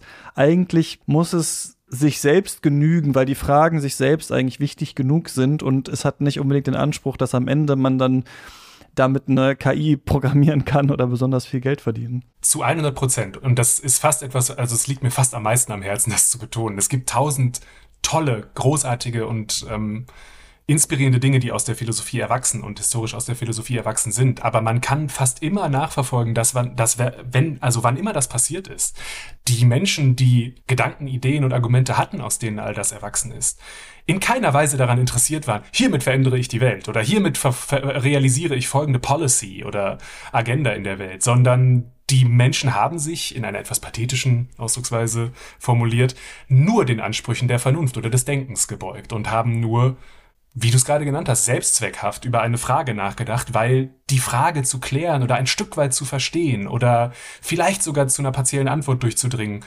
sein eigenes Genügen schon hat. Und ich glaube, dass wenn exakt auf so eine Weise Philosophie betrieben wird, das Allertollste passiert. Und meistens erwachsen tausend Dinge daraus, die man im Vorhinein nicht einsehen kann. Weswegen es so wichtig ist, dass wir diesen Luxus und diese Ergebnisoffenheit die manchmal auch ihre Frustrationen birgt, die die akademische Philosophie hat, aufrechterhalten. Und ähm, ich meine, ich sage das als jemand, der natürlich gerne auch das weitermachen will. Ich bin hier nicht frei von Eigeninteresse. Aber ich glaube tatsächlich, es ist, es ist, es ist wichtig für eine Gesellschaft und für den Menschen, dass man diese Art von ähm, selbstzweckhafter Ergebnisoffenheit der Philosophie erhält und erlaubt. Trotzdem habe ich manchmal das Gefühl, da hängt trotzdem so eine Art radikal säkularisierter vielleicht westlicher Blick dran, das so stark trennen zu wollen. Also zu sagen, naja, das müssen schon unabhängige, eigene, vielleicht sogar individualistische Denkerinnen und Denker sein, die die Freiheit haben, diese Sachen sich zu überlegen. Weil wenn wir in Texte reingucken, dann kann ja Platon irgendwie schreiben, ja, die ideale Staatsform wäre übrigens das, das und das. Und es kann aber auch jemand, der ähm, ein religiöser Prediger ist, ja auch so einen Text schreiben. So. Und wenn wir die Texte nebeneinander legen, dann würden wir ja nicht sagen, naja, das eine ist jetzt gar nicht Philosophie, weil das ist nicht im, weiß ich, im luftleeren Raum, den wir gerne hätten, mhm. entstanden, sondern das ist jetzt ideologisch geprägt und so. Es sind ja alle auch ideologisch geprägt auf eine Art. Also ich habe das Gefühl, wenn wir das Philosophie betrachten, irgendwie hängt schon drin, und das ist auch eine Debatte, wenn ähm, geschichtlich geklärt werden soll, wann geht denn Philosophie genau los, dass manche sagen würden, Philosophie muss irgendwie so ein bisschen unabhängig frei und auch kritisch sein. Und das ist eben schon was, was man in der griechischen Antike, finde ich, stark merkt, dass sich diese verschiedenen Denkerinnen und Denker auch ja stark widersprechen gegenseitig. Also wir merken, irgendwie war da ein Raum, auch zu sagen, das glaube ich nicht, das glaube ich schon. Und andererseits aber fände ich es seltsam zu sagen, jede Philosophie, die nicht so entstanden ist oder die zum Beispiel mehr stärker Ideologie, ideologisch geprägt ist oder so, das ist dann keine Philosophie, da sind keine philosophischen Aussagen drin und sowas, weil dann verschließt man, glaube ich, sich ja davor, dass Philosophie auch eine Art von Welterklärung einfach ist und gerade die Geschichte der Philosophie ja eine Geschichte des Denkens und des Verstehens der Welt eigentlich ist. Und ich finde, dass man dann schon diese anderen Texte da irgendwie mit reinnehmen muss, auch wenn die vielleicht nicht immer die gleiche Qualität haben in dem Sinne, wie sie entstanden sind. Mit anderen Texten meinst du? Wenn wir zum Beispiel Weisheitslehren haben, ja, also wo dann ähm, in Ägypten zum Beispiel gesagt wird, so äh, die Lehren des Ptahotep zum Beispiel, da geht es, was ist ein gutes Leben? Also zum Beispiel in der Folge zu ägyptischer Philosophie wird das hier nochmal auftauchen, dass wir ähm, bei den Lehren des Ptahotep das so haben, dass eher drin steht, was ist ein gutes Leben, wie sollte man es führen, was ist Weisheit zum Beispiel. Und dann gibt es ein bisschen später die Lehren des Ani und da ist schon Kritik auch drin. Also da ist mir dieser mhm. äh, Unterschied stark aufgefallen, dass da manche sagen würden, ah, na, hier ist es jetzt aber wirklich schon Philosophie, denn hier ist es kritisch der Obrigkeit gegenüber. Bei Ptahotep sind es nur Lehren zum guten Leben. Und ich mhm. finde aber, kann man diese Trennung wirklich machen? Ich glaube nein, dass man dann sagt, das ist irgendwie nicht richtig Philosophie, weil es nicht diesen freien kritischen Aspekt vielleicht hat, den wir dann vielleicht später sehen, sondern irgendwie ist das natürlich auch Philosophie, auch wenn es sich wahrscheinlich von dem unterscheidet, wie man es heute betreiben würde.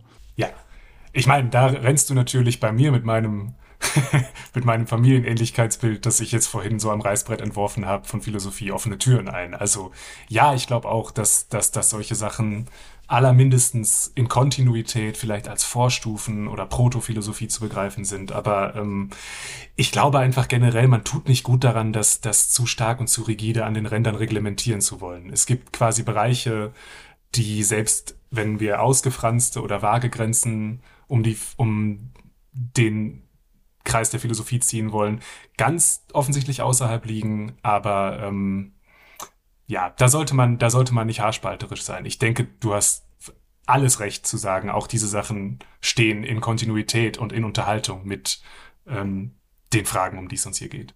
Was müssen wir denn noch zum Stroud-Text jetzt sagen? Wie würdest du sagen, ähm, gehen wir weiter? Was ist da noch interessant? Also etwas, was mir an dem Text am besten gefällt und was sehr nah ist an dem, was ich in meiner derzeitigen Arbeit auch mit Kant zu tun versuche, ist, dass Stroud eine Kritik formuliert an der Art, wie eigentlich fast alle Philosophie heutzutage betrieben wird. Ich hatte vorhin von einem großen Nebeneinander äh, und, mhm. und Durcheinander gesprochen, aber eine Sache, über die sich viele Leute irgendwie einig sind, ist, dass die Philosophie im Geschäft des sogenannten Theory Buildings, also der Theoriebildung ist. Und ähm, dass also die Fragen, die wir vorhin so exemplarisch aufgeworfen haben, was ist Wissen, was ist das gute Leben, was ist die Wirklichkeit, dass die letzten Endes doch zu analogisieren sind zu Fragen, wie wir sie zum Beispiel in der Physik finden. Und dass, wenn wir also darüber Aufschluss erhalten wollen, was Wissen ist, wir eine systematische Theorie formulieren, also irgendwie ein wohlgeordnetes Gebilde aus Hypothesen, Aussagen, Schlüssen. Und ähm, dann gibt's verschiedene Ansichten. Da gab's den Rationalismus und den Empirismus zum Beispiel. Zwei mhm. Ismen, die sehr einschlägig sind. Der Rationalismus sagt, die ersten Gründe des Wissens liegen eigentlich irgendwie im Denken oder in der Vernunft. Der Empirismus sagt, die ersten Gründe des Wissens liegen eigentlich in der Sinnlichkeit oder in dem, was uns ja durch unsere Sinne gegeben ist. Wenn wir das Ganze tatsächlich als Theorien verstehen, so wie es heute Theorien in den anderen Einzelwissenschaften gibt, dann ähm, kann man sich quasi mit der Frage, was Philosophie ist, ein bisschen einfacher machen, denn dann ähm, stellt man sogenannte metatheoretische Kriterien auf. Man nennt das manchmal abduktive Kriterien, Kriterien zum abduktiven Schließen und das ist das Schließen auf die beste Erklärung. Mhm. Da guckt man sich quasi an, ähm, welche Theorie über das Wissen oder das gute Leben oder die Wirklichkeit ist besonders prämissensparsam. Es ist immer gut, wenn wenig Prämissen eingeführt werden hm. müssen. Das ist wie Occam's Razor, oder was? Das ist Occam's Razor, genau. Welche Theorie hat vielleicht eine gewisse Eleganz? Welche Theorie hat eine Erklärungskraft, die besonders stark ist? Also kann besonders viel von dem erklären, was wir verstehen wollen? Welche Theorie hat das, was man heutzutage häufig fit with the evidence, also Passung mit den Evidenzen, mit äh, der Beweislage mhm. oder der Datenlage hat. Und wenn man auf diese Weise Philosophie betreibt, dann ist die Philosophie also tatsächlich, so möchten es, glaube ich, viele Leute heute haben, ein kraftvolles und beeindruckendes Unternehmen, das es aufnehmen kann mit diesen anderen Einzelwissenschaften, da auch wir Theorien aufstellen und Ergebnisse produzieren. Und Stroud protestiert ein bisschen dagegen. Mhm. Ich hatte vorhin davon erzählt, dass die philosophischen Fragen eine gewisse qualitative Unterscheidung haben von diesen anderen wissenschaftlichen Fragen. Und eine Art, an der man das schnell merkt, ist, jede und jeder hat eine Meinung dazu. Frag jemanden auf der Straße und die werden dir irgendwas schon erzählen über ähm, was, was sie so für Wissen haben und was vielleicht ihr Begriff von Wissen ist. Ähm, das ist eben, wie gesagt, nicht dasselbe wie manche Bereiche, der sich jetzt so die Naturwissenschaften annehmen. Und das bedeutet, dass wenn man jetzt darüber theoretisieren will, man so ein bisschen mit einbeziehen muss, dass das Dinge sind, die uns auf eine andere Weise vor der Nase sitzen und gleichzeitig irgendwie total flüchtig und ephemer sind als ähm, diese Fragen der zum Beispiel Naturwissenschaften. Stroud sagt, dass diese Theoriebildungsfamilie der Philosophie nicht hinreichend kritisch ist mhm. mit Blick auf die Frage, was eigentlich überhaupt das Wesen der Nutzen und die innere Struktur einer philosophischen Theorie sein sollte. Es ist nicht ausgemacht, dass wir eine Theorie brauchen, die uns sagt, was Wissen ist. Es könnte sein, und das ist dieser Ansatz, den Stroud verfolgt, dass wir viel mehr, wenn wir mal in Unklarheit darüber sind, was zum Beispiel gerechtfertigte Wissensansprüche sind, wir die Begriffe, die wir haben und die Vorstellung, die wir vielleicht alle schon vorphilosophisch von so etwas wie Wissen haben, analysieren, aufklären, vielleicht ein bisschen in das rechte, vollständig äh, begrifflich entfaltete und uns vor Augen stehende Verhältnis und in so eine Form bringen. Und das würde dafür sprechen, dass das, was die, was die Philosophin tut, eher eine bestimmte Art der aufklärenden, selbstreflexiven, selbstverständigenden Aktivität ist, als das Formulieren von Theorien das ist eine Sache, die mich an dem Text sehr fasziniert. Und äh, es gibt quasi innerhalb dieses Aktivitätsansatzes noch eine sehr wichtige Unterscheidung, die Stroud trifft, über die ich gern gleich auch noch was erzähle. Aber vielleicht erstmal bis hierhin. Ja, den habe ich nicht ganz verstanden, den Abschnitt, aber ich fand ihn auch bemerkenswert, als ich ihn gesehen habe, weil ich eigentlich immer ganz angenehm fand an der Philosophie und vielleicht auch an den Wissenschaften, kann man so sagen, an sich, dass man so ein bisschen ein paar Schritte zurückgeht und sagt, okay, es gibt dieses Problem oder das wird aktuell sehr viel diskutiert. Schauen wir uns doch mal an, was es damit auf sich hat, wie wurde das vorher gedacht, was ähm, sind die Grundlagen dessen, dass wir überhaupt darüber reden und man so ein bisschen so eine Coolness walten lässt und sich sagt, ich, wie du gerade sagst, auch bis was kann denn jetzt eigentlich diese Theorie? Und er sagt, er ist dagegen, dass alle immer über Buying in irgendwie reden die ganze Zeit an der Uni. Also ja, das ist eine Theorie, da kann man sich auch schon mit ein bisschen anfreunden, wenn ich mir das und das angucke. Ja, dafür ist die gut, dafür ist die nicht so gut. Das ist eigentlich etwas, bei dem ich denke, ach, das finde ich eigentlich einen angenehmen äh, Standpunkt, nicht alles direkt so über zu dramatisieren, sondern zu sagen, okay, was ist denn, was hat's damit eigentlich auf sich? Was haben wir eigentlich hier vor uns? Aber irgendwie will er ja, wie du es auch gerade schon gesagt hast, zu Dingen, die uns betreffen. Will nicht, dass man sich mit allem einfach so gemein machen kann und es dann wieder ablegen kann. Wie so ein Mantel hat man das Gefühl oder so eine Jacke sind die verschiedenen Theorien. Die kann man mal anziehen, dann sagt man, man sieht die Welt so, dann legt man sie mal wieder ab, weil es irgendwie für ihn ja doch um mehr geht. Was meint er mit diesem um mehr geht? Ist das so was Politisches, dass er sagt, wenn man alles immer abstreifen und anlegen kann, dann wird man auch schnell vereinnahmt, dann kriegt man irgendwie mh, eventuell das auch wieder weggenommen, so ein bisschen Oppenheimer-mäßig, interessiert an Physik, man fängt an, das zu bauen, auf einmal ist es die Atombombe dann geworden oder was meint er? Aber ich diesen Widerhaken, dieses Widerspenstige, was er hat, irgendwie interessant finde, aber ich habe nicht ganz verstanden, was sein Problem damit ist, erstmal zu sagen, wir schauen uns das an, wir schauen uns das an. Selbst bei Theorien, die total umstritten sind, ähm, schlüpfen wir da wissenschaftlich mal rein. Eine Richtung, aus der Stroud kommt, ist auch von so Figuren wie Wittgenstein, Elizabeth Anscombe, die eine sehr wichtige Schülerin Wittgensteins war, geprägt und die wird manchmal sehr vereinfachend die Ordinary Language Philosophy, also die Philosophie der gewöhnlichen Sprache genannt. Es geht aber dabei auch generell um so eine bestimmte Art, die Philosophie rückanzubinden an das Gewöhnliche, an das Alltägliche.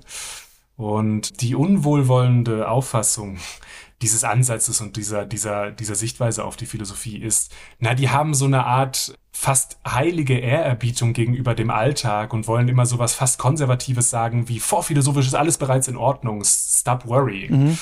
Aber es gibt so eine andere Art darauf zu gucken, die ein bisschen interessanter ist. Und Stroud sagt das in diesem Text auch. Er sagt, warum er bis heute davon fasziniert ist und es für lohnenswert hält, sich solche Fragen zu stellen, ist, dass man manchmal diese Art von Rückanbindung vielleicht versuchen sollte. Er nimmt als ein Beispiel die Philosophie der Zeit.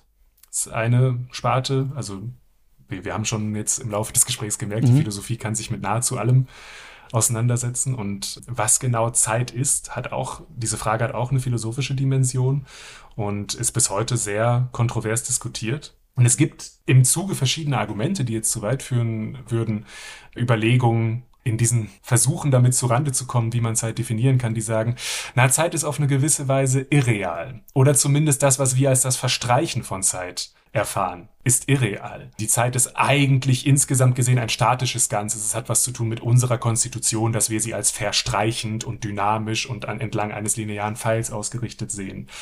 Und Stroud sagt an einer Stelle so ein kleines bisschen polemisch, er ist immer am meisten fasziniert, wenn Leute solche, äh, wenn Leute jetzt zum Beispiel einer Irrealistin über Zeit die Frage stellen, was heißt es, dass Zeit irreal ist? Heißt es, ähm, dass ich nicht heute Morgen aufgestanden bin, mir dann die Socken angezogen mhm. habe und dann mein Müsli gemacht habe? Und wenn es das heißt, was, was soll das bedeuten, wo ich doch offensichtlicherweise mhm. in genau dieser Reihenfolge diese Dinge getan habe? Und der Gedanke ist also, es gibt Dinge, die auf gewisse Weise, auf eine gewisse Weise jedes Kind weiß. Es ist nur so, dass es, sobald wir einmal versuchen, auf den Begriff zu bringen, das und wieso und auf welche Weise die Dinge so sind, wie wir doch klarerweise sehen müssen, dass sie sind, dass die philosophischen Probleme anfangen. Wenn man jetzt an einer Position ankommt, die so radikal revisionär ist gegenüber diesen alltäglich und gewöhnlich gewussten Dingen, mhm dann bedeutet das nicht zwangsläufig, dass diese revisionären Einsichten oder Behauptungen der Philosophie falsch sind. Aber es ist eine extrem aufregende und die Philosophie auf sich selbst wieder neu zurückwerfende Frage. Warum denn diese Revision und diese radikale Abkehr von dem, was wir vermeintlich alle im Alltag wissen, nötig sein sollte? Das sind Sachen, die, glaube ich, interessant sind. Und das sind Dinge, die, naja, also auf eine gewisse Weise die Beunruhigung, die der Philosophie zugrunde liegt, deutlicher betonen. Und auch betonen, dass wenn wir jetzt einen schönen Ismus, eine Theorie haben, wie Irrealismus über Zeit, wir vielleicht auf eine andere Weise aufgefordert sind, Rechenschaft abzulegen gegenüber dem Gewöhnlichen und Alltäglichen, als es vielleicht manche Einzelwissenschaften wären. Inwiefern? Also man würde ja dann eher sagen, na ja, also wenn das jetzt dann ein Ergebnis ist, dann muss ich das natürlich verteidigen, aber es muss sich ja also philosophisch, klar, es gibt dann immer den, wie heißt es, Sensualismus und auch ähm, die Phänomenologie und so, die das natürlich stark macht, dieses, diese Erfahrbarkeit direkt der Welt, die ist ja auch eine Position ist. Also es gibt ja quasi Positionen in der Philosophie, die diese alltäglichen Beobachtbarkeiten, dass wir irgendwie sowas wie auch einen moralischen Sinn haben oder sowas, die das ja diskutieren und auch als Positionen vertreten, die man dann dagegen mhm. ins Feld führen kann. Warum muss quasi nochmal ich von meinem Küchentisch sagen können, naja, aber ich habe ja gerade mein Ei gemacht und jetzt lese ich die Zeitung. Das muss ja irgendwie jetzt auch hier nochmal äh, von euch erklärt werden. Also ich glaube, was, was, was anklingt in deiner Frage und was natürlich total stimmt, ist, selbst wenn die Philosophie nicht eine Wissenschaft unter Wissenschaften ist, äh, wie es vielleicht Leute wie Stroud sehen würden, ist sie definitiv eine bestimmte Art der Fähigkeit oder Kunstfertigkeit, die bestimmte Expertise erfordert. Und es ist nicht so, als ob ähm, man jeden Laien über jedes dieser Probleme fragen sollte, nur weil wir alle eine implizite Meinung dazu haben und diese Meinung dann auf gleiche Weise eine Autorität oder Weisungskraft haben sollte, wie ähm, das Denken von jemandem, der vielleicht schon lange Zeit sich darüber Gedanken macht und auch eine, ein bestimmtes Maß an Expertise erlangt hat. Aber ich meine, das gibt mir Gelegenheit, noch auf eine weitere äh, Unterscheidung einzugehen, die ich an diesem Text sehr liebe. Mhm. Wenn man sich mal ein bisschen einlässt auf diesen Gedanken, dass die Philosophie eher eine Art selbstreflexive Aktivität oder Tätigkeit ist, dann gibt es noch eine Binnendifferenzierung, die äh, Stroud hier vornimmt.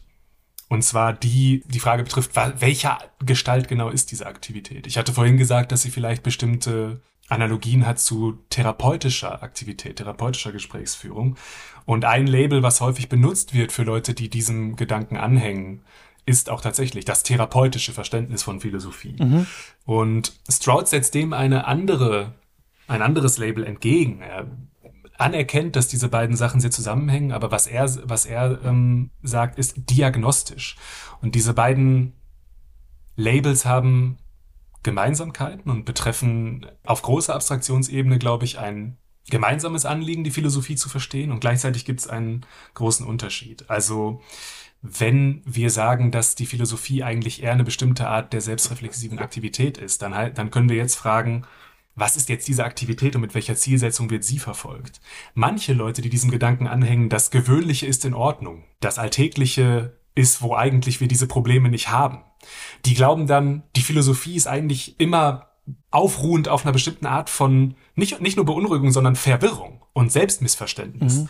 Wenn wir fragen wollen, was Wissen ist oder was die Wirklichkeit ist, dann ist das eine Frage, die gerade weil sie nicht auf die gleiche Weise beantwortbar ist wie alltägliche oder wissenschaftliche Fragen, eigentlich auf eine gewisse Weise eine bescheuerte oder eine falsch gestellte oder eine verwirrte Frage ist.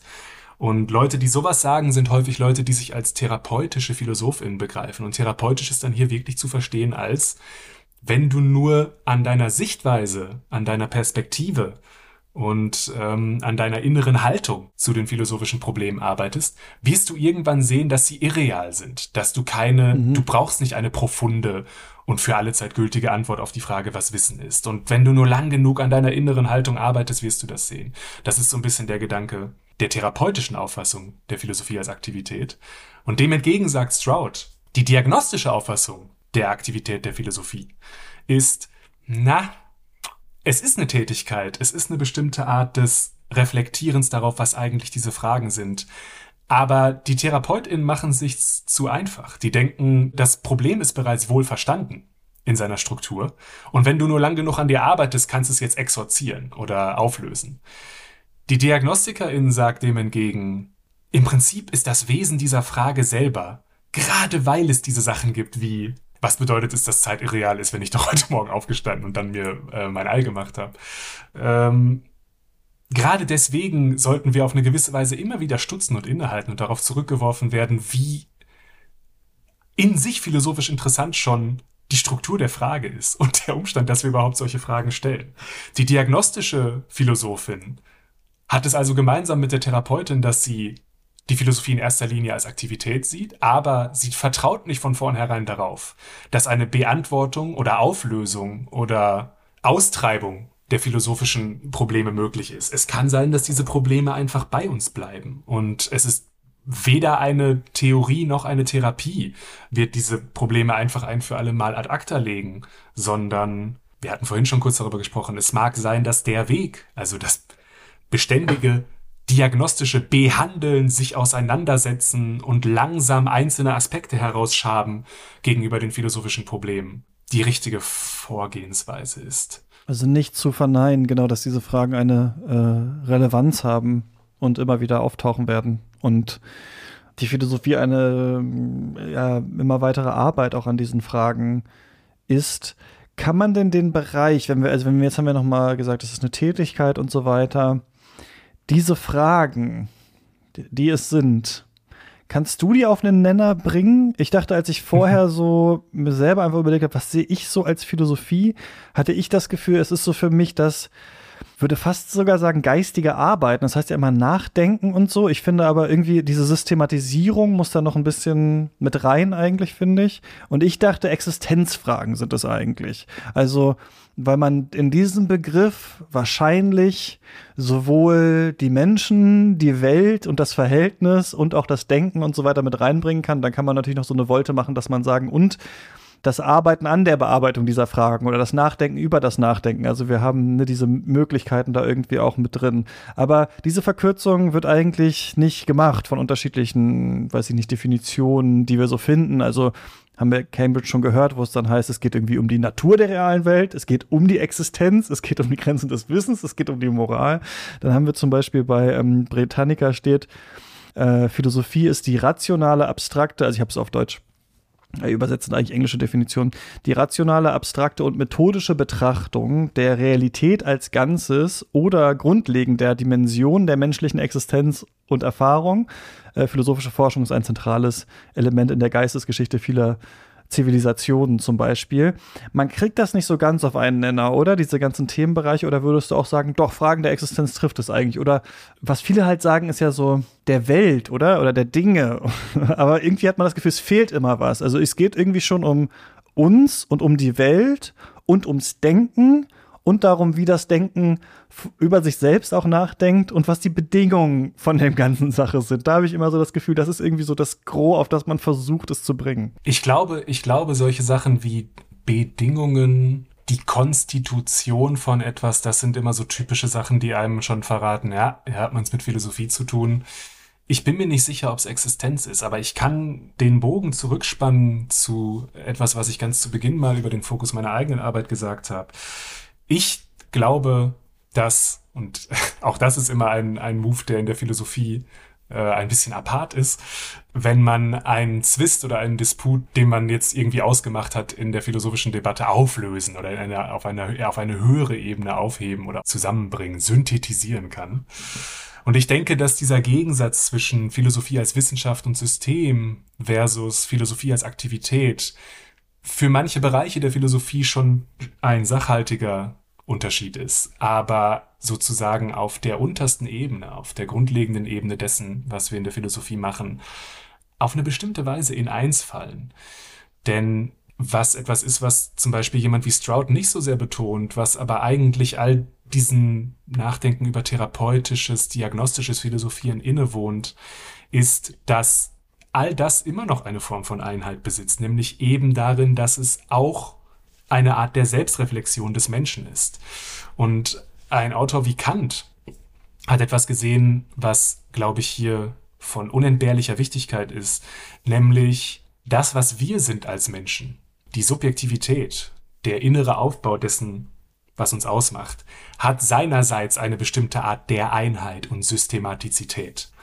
Ganz großer Gedanke war, dass wir sowohl im wissenden Zugriff auf die Welt und im Erkennen als auch im aktiven Zugriff auf die Welt und im Handeln durch bestimmte Grundkategorien, durch bestimmte Grundakte strukturiert sind, die sich sogar in so eine Anordnung bringen lassen. Und diese Art von Systematizität aufzudecken, ist was anderes als die Art von Systematizität, die den heutigen Theorien in manchen Bereichen der Philosophie, aber ganz sicher in anderen Einzelwissenschaften innewohnt. Denn da haben wir solche Sachen, wir haben vorhin darüber geredet, wie was ist besonders elegant, wie kann man sein Vorgehen so axiomatisieren, dass es ähm, prämissensparsam ist, dass die Argumente gut fluppen. Die Behauptung eines Denkers wie Kant ist, das alles funktioniert nur, weil wir in allem, was wir tun, denken und erkennen, bereits selbst systematisch strukturiert sind. Das heißt, wenn wir so etwas machen wie unser eigenes Denken oder Handeln befragen und die Grundbegriffe, die wir dort haben, explizieren, diagnostizieren, dann können wir, wenn wir das vernünftig und äh, konsequent zu Ende verfolgen, bei einer Art von Einheit auskommen, die nichts anderes ist als die Einheit der menschlichen Subjektivität selbst. Und dieser Gedanke ist, glaube ich, etwas, was die Philosophie, ob sie darum selbst weiß oder nicht, zu einer Einheit zusammenschließt. Es ist eine Art der Selbstuntersuchung des Menschen hinsichtlich der grundlegenden Begriffe, die sein Denken, Handeln und Leben strukturieren. Wenn wir das vernünftig tun, dann äh, werden wir vielleicht ein Stück weit den Ansprüchen gerecht, die die Philosophie an uns heranträgt. Das ist eigentlich ein schönes Schlusswort, finde ich. Ich glaube, wir sind jetzt durch viele ja, Komplexe durchgegangen. Was kann man als Philosophie oder als philosophisch sehen? Was gehört irgendwie dazu? Was gehört vielleicht eher nicht so dazu? Was wollte man ausmerzen, aber man handelt es sich dann doch immer wieder ein? Ja, also der Bezug zur Lebensrealität zum Beispiel, auch irgendwie zum Populären, gleichzeitig wiederum das äh, Akademische, das Systematisierte und so. Ich denke, das war eine ganz gute Art jetzt mal abzustecken. Was ist es alles, ohne genau definieren zu können, ah ja, jetzt haben wir hier einen Satz und der ist es dann, weil wenn, auch wenn wir uns verschiedene Definitionen angucken, dann merken wir eben, ja, da muss schon irgendwie viel rein und viel hängt da irgendwie mit zusammen. Und ich glaube, das müssen wir dann in diesem Podcast irgendwie am lebenden Patienten dann uns anschauen, an den, wobei, was heißt lebend, aber an den noch lebenden Texten und Denkerinnen und Denkern, die zwar nicht mehr leben, aber immer noch wichtig sind äh, dafür in den nächsten Folgen. Was würdest du denn sagen, äh, Jens, wenn man sich damit nochmal näher beschäftigen möchte? Hast du irgendwie so eine Einführung, die du empfehlst? Also ich ähm, habe jetzt noch mal diese Einführung von Thomas Nagel mir angeschaut, der ja, also was bedeutet das alles? Der ja gar nicht quasi die großen Schulen alle erklärt, sondern so ein paar dieser Grundfragen nochmal exemplifiziert. Ähm, hast du irgendwas, wo du sagst, ähm, das ist eine gute Einführung in die Philosophie? Ja, also ich meine, das hatte ich dir das Thomas Nagel Buch empfohlen. Das ist immer meine Go-to-Einführung, mhm. die ich allen immer nenne. Es ist fantastisch. Es sind äh, im englischen Original so ziemlich genau 100 Seiten, 10 Kapitel, a ziemlich genau jeweils 10 Seiten jedes Kapitel behandelt ein philosophisches Problem, gibt einem nie eine große Einführung in irgendeine Theorie, sondern führt einen so ein bisschen ins Zentrum des, der jeweiligen Schwierigkeit und lässt einen dann zurück mit einem, mit, mit einem Gefühl, mit einem ersten Gespür für das Wesen und die Tiefe des Problems. Und vielleicht, wenn es gut gelingt und man ähm, angesprochen ist, dann auch nach einem Hunger nach mehr. Also was bedeutet das alles von Thomas Nagel ist eine große Empfehlung. Was ich in eine andere Richtung gehend, ganz konkret angewandte Philosophie, die auch einen populären oder öffentlichen Einschlag hat. Es gibt von der Oxforder Philosophin Amia Srinivasan ein fantastisches Buch, das heißt uh, The Right to Sex und es behandelt viele Themen, die vor allen Dingen praktisch-philosophischer, politisch-philosophischer Natur sind, die bestimmte Themen des Feminismus, ähm, der Queer Theory äh, behandeln heutzutage und die ohne jetzt ganz fundamental die ganze Zeit darauf zu reflektieren, explizit, was eigentlich Philosophie ist. Es gibt ein paar kleine Bemerkungen dazu zu Beginn des Buches, aber eigentlich ist die, ist, ist das Buch eine tolle Vorführung davon, wie man philosophisch denken kann über sehr konkrete und relevante Probleme unserer Zeit. Und wenn man quasi etwas möchte, was einem nicht so unbedingt explizit vor Augen führt, was Philosophie ist oder sein soll, sondern einem eher so im Akt vorführt, was Philosophie kann und wie Philosophie auch öffentlich betrieben werden kann, dann ist meine Empfehlung ganz klar Amir Srinivasan, The Right to Sex. Ist toll und ich, äh, ich profitiere selber immer noch enorm davon, dieses Buch gelesen zu haben. Was ich auch noch echt ziemlich gut fand, war Daniel Pascal Zorns Einführung in die Philosophie und mit ihm, also die ist in drei verschiedene Teile unterteilt und ein Teil ist, wie liest man eigentlich Philosophie und das wird das Thema der nächsten Folge sein, von Folge zwei, denn da ähm, spreche ich mit ihm genau über diese Frage, also das könnt ihr dann hier ähm, nächste Woche, nächsten Sonntag hören. Jens, vielen Dank, dass du mit mir über diese unmögliche Frage, was Philosophie ist, hier in der ersten Folge gesprochen hast. Der Dank und die Freude ist ganz meinerseits. Ich rede liebend gern über Philosophie. Ich kann es den ganzen, manchmal mache ich es den ganzen Tag lang. Daher danke, dass ich da sein durfte. Ja, gerne wieder und ähm, bis bald.